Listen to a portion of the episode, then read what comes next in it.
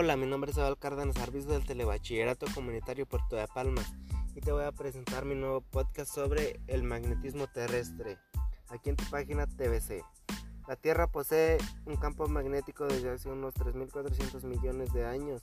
Desde hace unos 2.000 millones de años aproximadamente el campo magnético se debe al efecto dínamo del núcleo externo, cuyos componentes son el hierro y níquel principalmente que posee movimientos de convección. El campo geomagnético es el campo de la fuerza magnética que rodea a la Tierra. Se atribuye al efecto combinado de la rotación planetaria y el movimiento de hierro fundido en el núcleo del planeta. Algunas aves, sobre todo las migratorias y otros animales, se sirven del campo geomagnético para orientarse y también gracias a esta fuerza generada por el movimiento del núcleo externo de la Tierra que crea corrientes eléctricas nuestro planeta puede protegerse de la radiación cósmica y los vientos solares. Esta, esta compleja fuerza dinámica nos protege de la radiación cósmica y las partículas cargadas de energía procedentes del Sol.